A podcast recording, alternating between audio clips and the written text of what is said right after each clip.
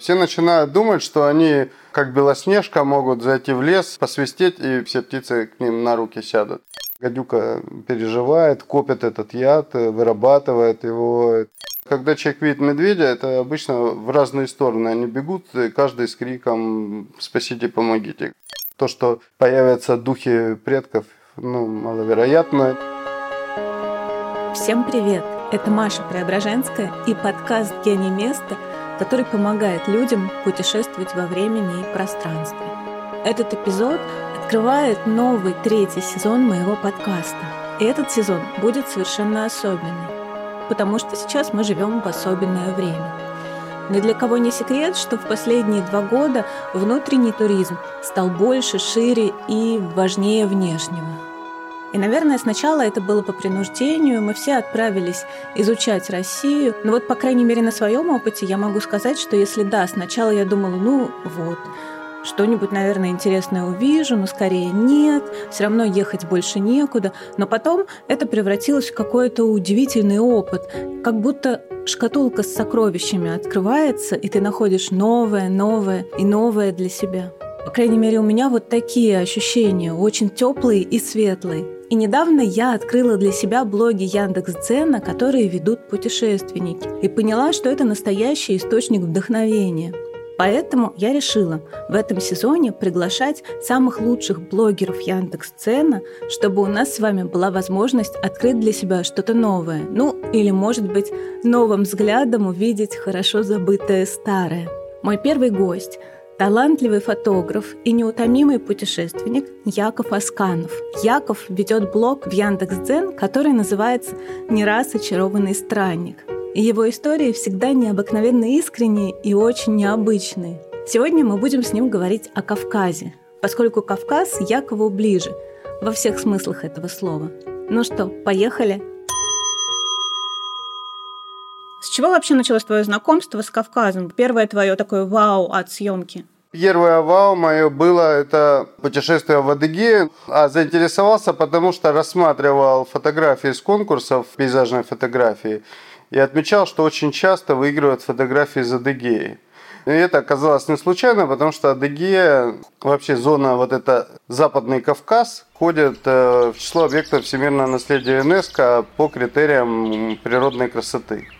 Это не очень высокие горы, но они имеют несколько типов ландшафтов, он очень сложный. Там есть альпийские луга, субальпийский пояс, лесной пояс, есть скальники. Карстовые процессы образуют очень интересные формы, там пещеры всякие, озера. Плюс это дно океана в меловом периоде существовавшее, соответственно, там огромный интерес для всех, кто ищет окаменелости, палеонтологов в реках там находятся очень интересные экспонаты.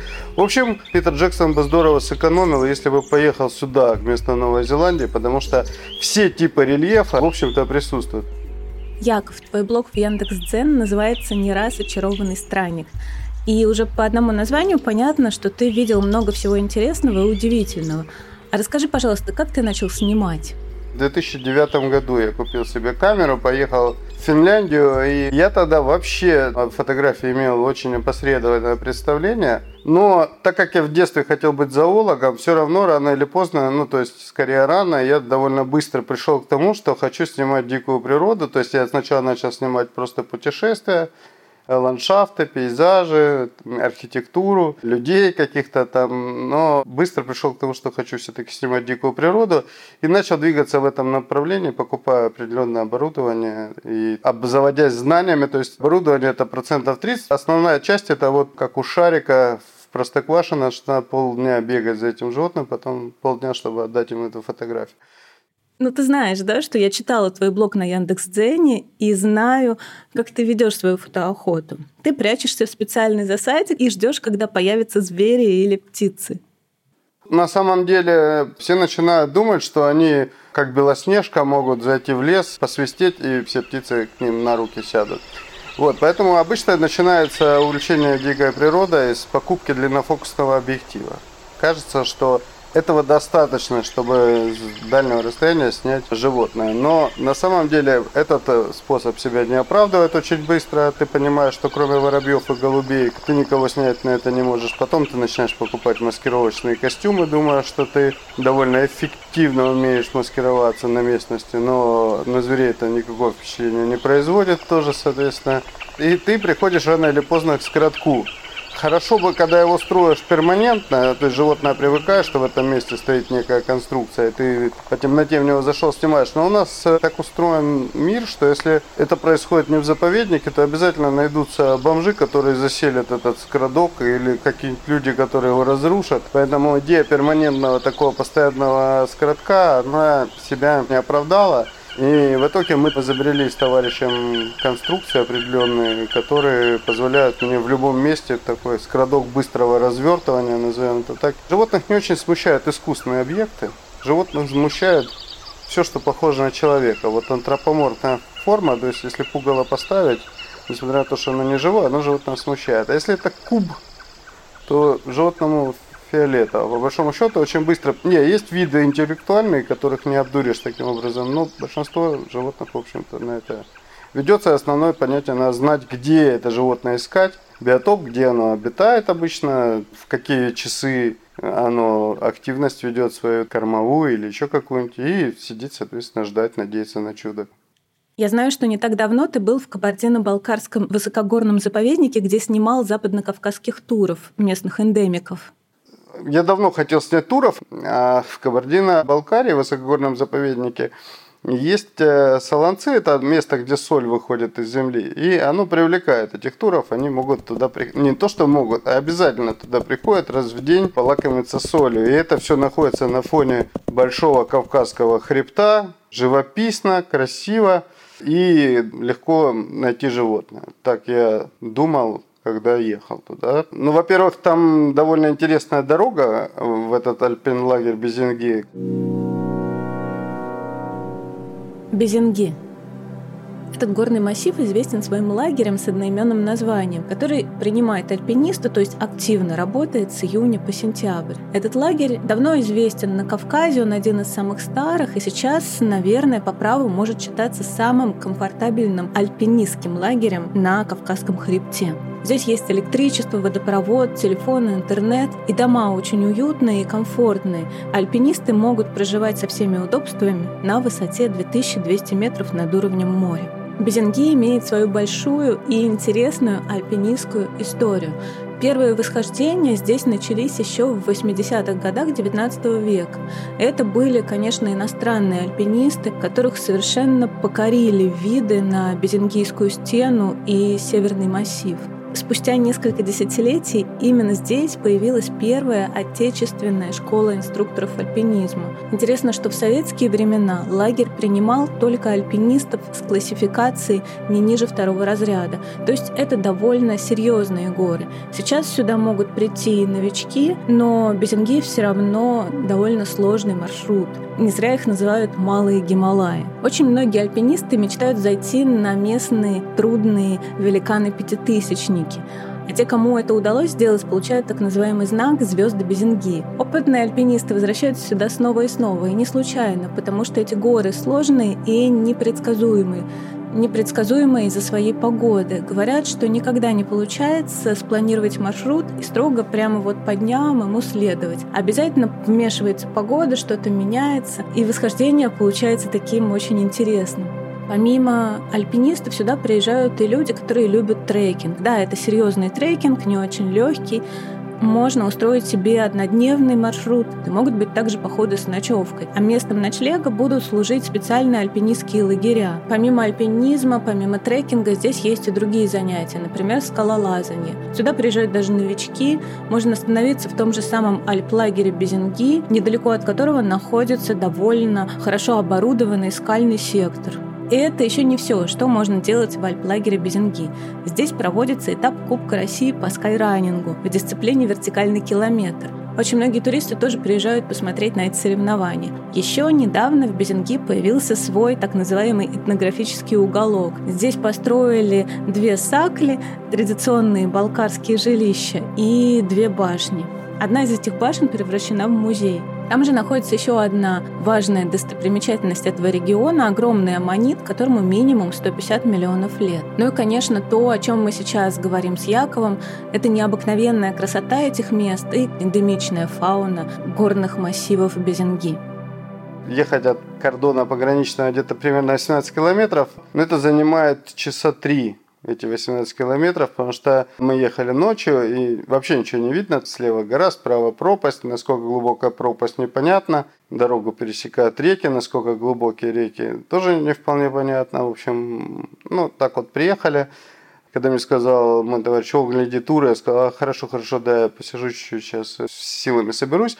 Довольно легкая съемка, самое сложное, я думал, найти будет туров, тем более я же снимаю видео много, мне надо там расставить штатив, чтобы все, там горизонт выровнять, там э, попробую это сделать в горах так очень быстро, я, а животное будет появляться на какие-то секунды. Тут они вот прям как э, такие хрестоматийная такая съемка, они там разлеглись, каждый в разных позах, пожалуйста, вот сначала меня, потом меня, потом меня, потом там я потянусь, потом я подпрыгну.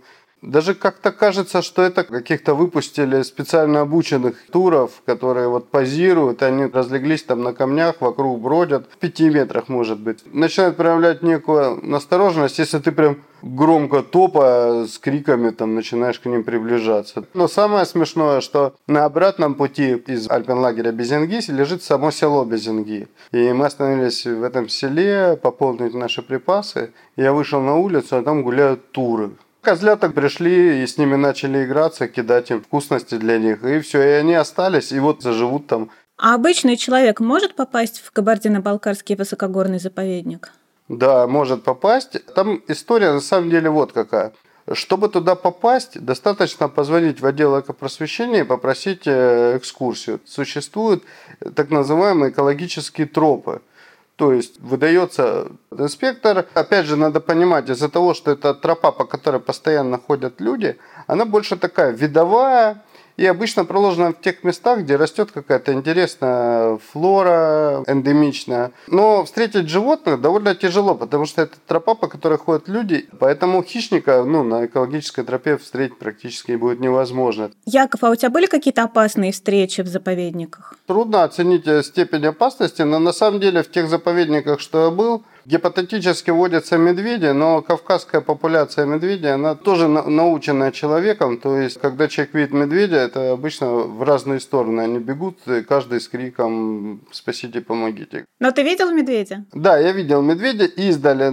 Я на одном склоне, он на другом склоне. Мы друг на друга посмотрели и, постоянно оглядываясь, оба пошли в разные стороны. Потому что я понимаю, что если медведь захочет меня съесть на склоне, то гипотетически как бы он меня догонит. Он сильнее меня, быстрее меня. Кавказский медведь. Кавказского медведя можно назвать коренным и даже исконным жителем местных гор. Его изображения были найдены во время раскопок Майкопского кургана. На одном из сосудов, найденном во время этих раскопок, был изображен горный ландшафт, несколько горных цепей, на фоне которых выделялась фигура медведя, стоящего на задних лапах. И такое внимание к медведю в древней культуре местной не случайно. Медведь – это один из самых почитаемых животных у черкесов или адыгов. Взять, к примеру, адыгейские сказки и легенды. Очень много сказок, где главным героем является медведь. Ну, наверное, самая известная – это сказка про то, как медведь уносит маленького мальчика в лес – там он его воспитывает, выкармливает, учит. Мальчик превращается в мужчину и возвращается к родителям. То есть медведь его отпускает к родителям. Очень много сказок в адыгейской культуре, которые посвящены охотникам. Есть, например, такая забавная история, как охотник находит в лесу какой-то корешок. Как выясняется потом, этот корешок просто не доел медведь. Охотник пробует его на вкус и засыпает, то есть уходит в спячку на всю зиму. Ну, там еще какая-то дальше интересная коллизия. Кстати, встреча с медведем у охотников считалась хорошей, доброй приметой. В древности, когда охотник видел медведя или путешественник видел медведя, то по адыгейской традиции он должен был сказать, если это медведица, проходи, проходи, сестра, а если это медведь, проходи, проходи, брат.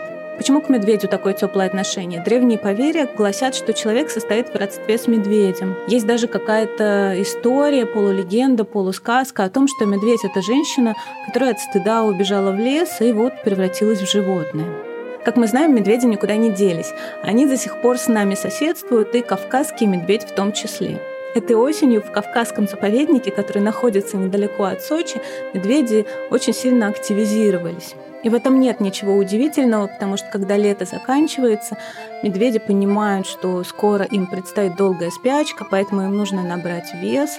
Они ищут еду. Обычно они идут в какие-то одичавшие сады, которых очень много недалеко от Сочи, где едят фрукты. Они едят, например, яблоки, груши. Существуют и другие истории. Медведи хорошо понимают, что в заповедниках есть туристы, а у туристов есть еда. Поэтому помимо яблочных и грушевых садов, медведи в конце лета, начале осени привлекают стоянки туристов. Хотя туристам дают очень четкие указания, где они могут поставить палатку, как они должны спрятать еду и вообще как они должны себя вести, не все туристы соблюдают эти правила. И вот этой осенью, ночью на стоянку туристов пришел медведь, который искал еду. В поисках еды он порвал сразу четыре палатки. Это случилось недалеко от озера Зеркальное, туристам удалось быстро прогнать медведя, потому что одна из туристок визжала так сильно, что медведь буквально испугался и убежал. Но надо сказать, что медведи на самом деле, вопреки стереотипу сложившемуся, примерно 85, наверное, процентов их рациона составляет растительная пища. Поэтому он должен сильно голодать. Но вообще животные, надо сказать, редко нападают на кого-то сопоставимого с собой размером. Потому что это же природа. Ты повредил себе зуб, стал неконкурентоспособен. В природе любая травма – это практически билет в один конец. Поэтому хищники очень редко стараются нападать на крупную, скажем, жертву, которая может причинить им ущерб. Говорят, вот страшно, волки там нападают. Да, я видел волков довольно близко.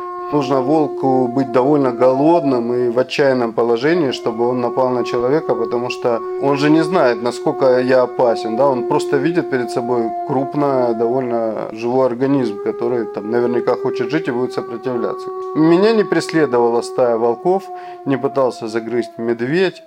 Несколько раз меня пытались укусить змеи, но у них это не получилось, потому что у меня есть дурная привычка ловить э, змей. Я знаю, что ты очень любишь снимать змей и совершенно их не боишься. Расскажи, насколько это тяжело снимать змей ядовитых? Ну, во-первых, я их боюсь. А во-вторых, их довольно тяжело снимать. Первая трудность заключается в том, что ее нужно каким-то образом найти. Вторая трудность заключается в том, что в 99% случаев змеи ползают в траве или в камнях и не стараются позировать фотографу. То есть это там не газель, которая стоит на фоне красивой африканской саванны. Это что-то маленькое, струящееся то ли в высокой траве, то ли меж камней, которое как-то надо показать э, зрителю. Поэтому змею надо сначала поймать, потом найти участок, чтобы была разреженная трава или просто песочек, или просто невысокие камушки, за которыми она не спрячется. Ну и потом, используя доброе слово и два небольших прутика, уговорите свернуться в картинную позу каким-то образом. Кусали тебя змеи во время работы? Ядовитые не кусали, потому что ну, с ядовитыми змеями более аккуратно держишь себя. Вот я, допустим, раньше ловил змеи таким образом. Палочкой прижал их к земле, земле, возле головы. Почему я так делал? Потому что ну, я не знал возможности змеи, насколько она гибкая, насколько она быстрая, допустим, степная гадюка. Потом, допустим, я видел, как с ней работают сотрудники заповедника. Оказалось, что можно поймать за кончик хвоста. А очень часто так бывает, что змея убегает, только успеваешь что за кончик хвоста дотянуться. Степная гадюка не может вверх подняться, ну, то есть она, ну, то ли пресс не качала в детстве, ну, в общем, она не может изогнуться и ужалить тебя, если ты их держишь на отвесе за кончик хвоста. Она же может тебя за ногу укусить. Степные гадюки, они короткие. То есть, если я на вытянутой руке за кончик хвоста держу, она не дотянется. Там 30-40 сантиметров э, в длину достигает. Ну, я спросил еще сотрудника заповедника, говорю, они укусят, если за хвост взять? Он говорит, ну, одно из двух. Но сам держит за хвост. Я думаю, ну, хитрец, э, раз ты держишь, значит, точно не одно из двух. Если не знаешь, как э, вести себя с животным, лучше, конечно, максимально осторожно себя с ним вести если ты не, не можешь определить вид, ядовитая это змея или не ядовитая, не знаешь. Вот. Опять же, надо проявить уважение к животному, потому что гадюка переживает, копит этот яд, вырабатывает его. Для нее это способ добычи себе пищи. если она его потратит на меня, она и меня не убьет, и себе настроение испортит, меня настроение испортит. Главное, что и охотиться будет не с чем, и опять надо будет лежать, этот яд вырабатывать. Животное трогают обычно биологи с целью изучения, да, то есть это называется не поймал, а добыл. Это научный процесс, и все же в музеях хранится. Мы даже не представляем себе, какие тонны биоматериала хранятся в музеях. Но если ты не делаешь это с научной целью, то лучше вообще живот, лучше вообще с любым диким животным физический контакт не допускать, если этого не требует э, самозащита или какая-то необходимость, там какого-то жука я могу перетащить. Даже вот простой пример. У нас есть в стране такое животное пескливый геккончик. Оно водится только на одной горе на границе с Казахстаном и только на вершине этой горы. Это там, где соленое озеро Баскунчак? Да, вот она на вершине Большого Багдова. И история такая, что очень часто люди приезжают, их ловят, чтобы пофотографировать и все такое. Ходят с ними, носятся. А ящерица это очень территориальная. Она там полгода билась, отвоевала себе этот участок в 3 квадратных метра. А потом ее человек взял, перетащил и бросил на участок другой ящерицы. И у них, у обеих этих ящериц начинаются жизненные неприятности и перипетии. Стресс. Стресс, да. Животное лишается кормового участка. И целая история, как опять это все поделить разделить, перераспределить эту землю. В общем, если ты толком не знаешь, то лучше, конечно, не вмешиваться в эту всю историю. Яков, я хочу продолжить говорить о твоем бесстрашии. Я когда читала твой блог на Яндекс.Дзене, я увидела, что ты ночью снимал «Город мертвых» в Кабардино-Балкарии. И так активно снимал, пытался найти красивый ракурс с Млечным путем. Не страшно тебе было? Да, честно сказать, вообще Кабардино-Балкария, она не страшная. То есть вообще я больше, конечно, живых людей боюсь. И в этом плане некрополь Вальтюбю, он не страшный. Загадки Эль-Тюбю. В красивейшем Чегемском ущелье есть древнее балкарское село Эль-Тюбю, которое известно всему миру благодаря городу мертвых, так называемому городу мертвых, средневековому некрополю, могильнику. На самом деле и в этом селе, и около этого села есть и другие достопримечательности, но вот людей почему-то привлекает таинственный город мертвых, который состоит всего из нескольких мавзолеев. Да, это действительно очень эффектные домики без дверей, с небольшими окошками, с коническими крышами, внутри которых действительно были погребены люди. Захоронения там продолжались примерно где-то с XI века и до XVIII века. И ученые до сих пор не могут сказать, что это были за захоронения. Христианские ли они, или они относятся к культуре зороастризма который как раз получил свое распространение среди населения Алании в раннее Средневековье. Останки были перенесены из Эль-Тюбю в свое время, когда здесь проходили раскопки. С раскопками, кстати, тоже связано очень много разных таинственных историй и страшных легенд. Люди говорят, что во время раскопок были найдены гигантские кости двухметрового человека – и что эти двухметровые страшные великаны охраняли этот могильник. На самом деле ученые, конечно же, это не подтверждают. Никаких гигантских костей, гигантских людей здесь не было найдено. Еще это место включено в какую-то таинственную аномальную зону альфа. Связано это с тем, что ночью над этим могильником есть необычное свечение. Но вот, как Яков нам докажет, никакого свечения ночью над Эль-Тюбю не существует. Еще говорят, что если на определенную тропу рядом с этим могильником положить, например, футбольный мяч, то этот мяч будет не катиться вниз, а подниматься наверх. В общем, чего только люди со страху не придумают. Еще очень интересная легенда касается местных жителей. Да, могильник находится не в самом селе Эль-Тюбю, а в нескольких сотнях метров от него. И говорят, что поскольку люди, жители этого села, находятся рядом с этой так называемой аномальной зоной, то они обладают каким-то поистине богатырским здоровьем то есть живут больше ста лет. Но вот если вы обратитесь к местным жителям, то они будут смеяться и говорить, что нет, конечно, мы обычные люди, живем столько же, сколько живут наши соседи в других селах. 200 лет мы не живем, и 800 лет мы тоже не живем. А еще они вам скажут, что в могильник этот они не ходят, потому что считают, что не очень хорошо тревожить такие неоднозначные места. Ну, допустим, вот в Осетии, в Дарга, там лежат тела прямо в саванах истлевших, э, кости, некоторые мумифицированные тела. Ну, если ты параноик, то можно представить, как это все восстает из гробниц по ночам. А вот, в Альтибют проводились раскопки, и, соответственно, там останков человеческих в этих склепах уже нет. Я, конечно, человек впечатлительный, но мне кажется, любой человек становится впечатлительный, когда идет ночью на какое-нибудь кладбище. Невольно какие-то все равно мысли лезут. Особенно тем, кто в юности увлеченно читал Лавкрафта или там Стивена Кинга, прям совсем много всяких мыслей интересных э, в голове появляется. Но когда начинаешь уже процесс рабочий, во-первых, глаза привыкают к темноте, то есть вначале ты идешь прямо сильно-сильно темно, потому что источников света в горах особо в селе нету, там, ну где-то там вдалеке село светится, но очень вдалеке. Потом, конечно, когда глаза привыкли, это просто горы, просто объекты, и ты уже больше сосредотачиваешься на технической стороне съемок, потому что есть определенные трудности. В видоискателе не видно композиции. То есть я должен снять, посмотреть, что получилось на длинной выдержке, попытаться наугад поправить камеру, поправить ракурс, снова снять. Это такой долгий процесс, рутинный. Ну, не долгий при определенной сноровке, но все равно некая рутина. Плюс увлекательный результат получается, на мой взгляд. И ты такой, о, кайф потом пересматриваешь, а, тут вот не так чуть-чуть было. И ты так или иначе увлечен этим процессом. И поэтому я думаю, что это для увлеченного человека совершенно не страшно. Но, опять же, у людей разная психика. Я вот во всю эту мистику, гороскопы, астрологию не верю, потому что я козерог. Поэтому, ну соответственно... Потому что ты козерог, то есть все-таки ты немножко веришь в это, я так понимаю. Ну, это так иронизирую. То есть, на самом деле, я больше материалист. К счастью, Кабардино-Балкарии преобладает мусульманство, поэтому пьяного гопника в горах не встретишь. Вот из реально опасного, что там можно встретить в горах. К селу дикие звери такие не подходят, которые тоже опасность собой представляют. Опасность ногу подвернуть, это, ну да.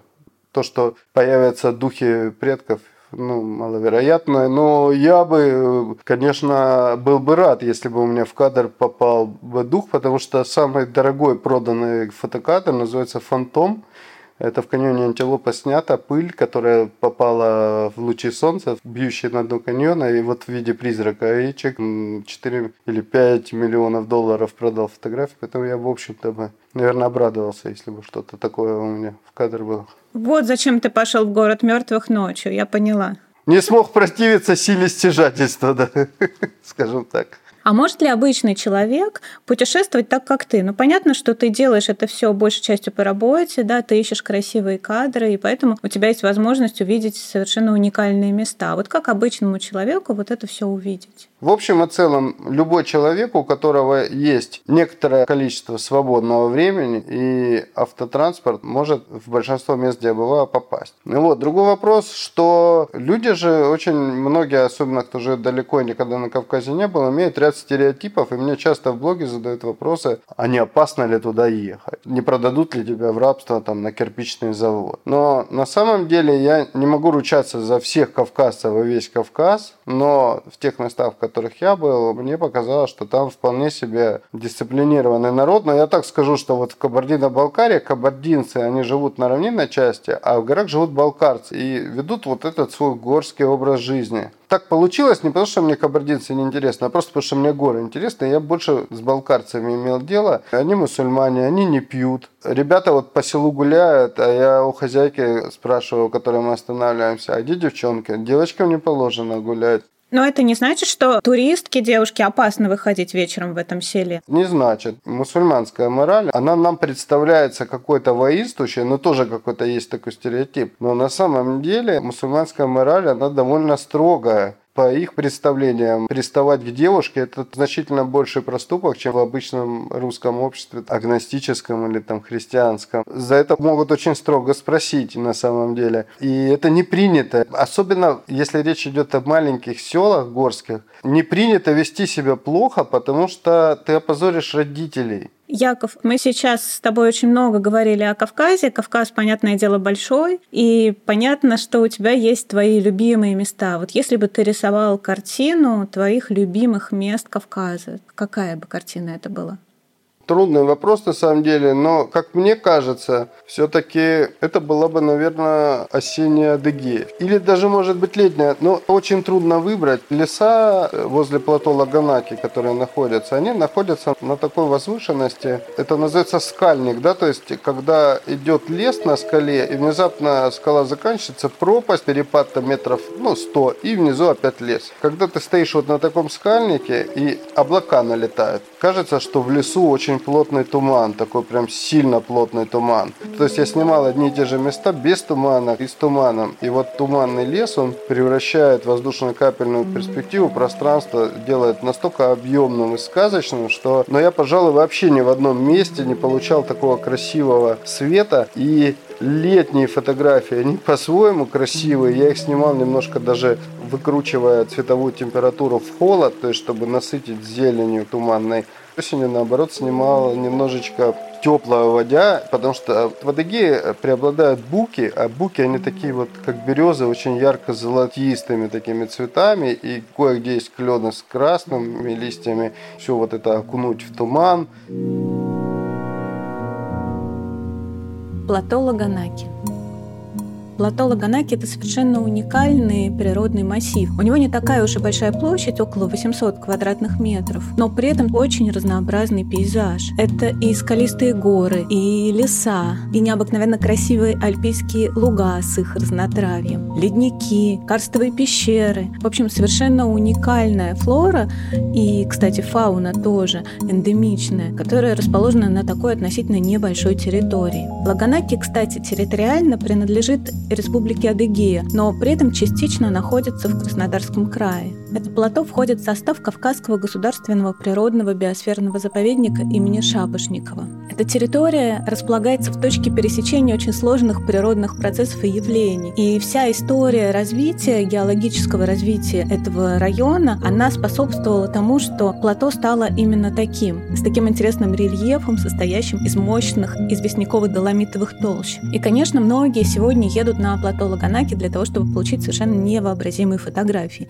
Это может быть и фотография на леднике летом. На территории плато есть уникальный малый фиштинский ледник, самый низкий ледник Кавказа и Европы. И вот даже в теплое время года там можно сфотографироваться в легкой одежде, стоя по колено в снегу. Ну и, конечно, совершенно уникальные виды альпийских лугов с этим дивным совершенно разнотравьем, огромное количество редких видов и животных, и растений, и даже грибов есть здесь. Очень много растений, которые включены в российские красные книги. Мы говорим о Кавказе, поэтому вокруг плато Лаганаки есть огромное количество очень-очень красивых легенд. И, конечно, главная легенда, которая всегда на слуху, связана с названием Лаганаки – это замечательная романтическая история, история любви юноши по имени Лаго, пастуха Лаго и княжны Наки. Этнографы говорят, что эта легенда, безусловно, красивая. Она является частью местного фольклора, но она не имеет отношения к истории названия Лаганаки. И тут одна часть исследователей утверждает, что название Лаганаки произошло от двух адыгских слов «лаге» и «ко», которые означают «чешевидная долина», а вторая часть исследователей говорит, что это произошло от других двух слов «лаге» и «нек», что означает «пустынная тропа» или «безлесная тропа». Как бы там ни было, название Лаганаки, оно оригинальное и, безусловно, на мой взгляд, очень-очень красивое. Мы знаем, что Кавказский заповедник и плато Лаганаки, который является его частью, вошел в состав объекта всемирного наследия ЮНЕСКо. Вошел еще в 1999 году. Если обращаться к истории заповедника, то мало кто знает о том, что именно здесь в 80-х годах тренировалась советская горнолыжная сборная. Происходило это на снежнике на склонах горы Абаздеш, и советские спортсмены приезжали туда даже летом. А еще по плато Лаганаки советские времена пролегал известный всем так называемый 30-й всесоюзный маршрут. По Западному Кавказу он назывался. К сожалению, вот эта тридцатка, известная всем советское время, оказалась печально известной, потому что в 1975 году здесь погибли туристы, попавшие в снежный смерч. Сегодня, конечно, на территории заповедника очень много изменилось, и он стал более безопасным. Здесь расположены КПП и кордоны, сотрудники которых, конечно же, следят за порядком, следят за туристами, которые находятся на территории заповедника. Кстати, без пропуска пройти на территорию заповедника не получится. А если туристы отправляются в поход самостоятельно, то им нужно обязательно зарегистрироваться и рассказать о том, какой будет их маршрут. Увидеть все возможные маршруты можно на сайте заповедника. Они могут быть как однодневные, однодневные, так и многодневные. И сегодня на территории Лаганакского Нагорья появляются новые экологические тропы и какие-то очень интересные истории для туристов. Например, зимой можно проехать по Лаганаке на повозке с хаски. Раз уж я стала говорить о том, что сейчас происходит в Лаганаке, то обязательно нужно сказать, что последние месяцы очень активно обсуждается вопрос строительства всесезонного курорта, одноименного всесезонного курорта. Многие защитники природы и некоторые ученые выступают против этого строительства. Они говорят, что оно может повредить природному объекту. Я надеюсь, что все эти споры пройдут в очень конструктивном ключе, и если курорт Лаганаки появится, то он не нарушит экологическую целостность этого необыкновенно красивого места. Ну и, в общем, согласен, что эти места включили в объект всемирного наследия ЮНЕСКО, то есть они очень красивые. А если ехать за этой осенней красотой леса в Адыгее, то когда туда нужно ехать? Нужно смотреть по погоде на самом деле, потому что так получается, что год на год не приходится. И у меня были кадры 15 октября, были 7 ноября. То есть вот в этом разрыве уже в Инстаграм по тегу Адыгея посмотреть. Тут больше вопрос, поймаешь ли туман или не поймаешь. У меня были случаи, когда я два дня был, и вот ну, не налетает облако на эту гору. Вот. Налетает на соседнюю. Яков, скажи, а как для тебя звучит Адыгея? Адыгея, прежде всего, это звуки водопадов, потому что очень много водопадов, ручьев, речек течет по лесу. И плюс это звук шагов, звук палых листьев, хвои, которые под ногами хрустят. И голоса птиц, конечно, в лесу добавляют свою интонацию общего звучания. Наверное, вот такой какой-то звук Адыгеи. Вот сейчас у нас с вами под ногами шуршит адыгейская листва – а мне пришла в голову такая мысль. Вы знаете, путешествовать никогда не поздно. Нет сезона, не подходящего для путешествий, нет возраста, не подходящего для путешествий, нет момента, не подходящего для путешествий, даже если ты не можешь уехать далеко от дома. И история не раз очарованного странника это доказывает. Спасибо вам, что дослушали этот эпизод до конца. Я надеюсь, что он вам понравился и оказался полезным, я буду продолжать, как говорится, озвучивать блоги Яндекс.Дзен, лучшие блоги о путешествиях, и рассказывать о самых интересных российских маршрутах. Подписывайтесь на подкаст «Гений места» на всех платформах. Оставляйте свои отзывы. Пишите мне в Инстаграм, тикет нижнее подчеркивание ту. Ну и, конечно, ждите новых путешествий.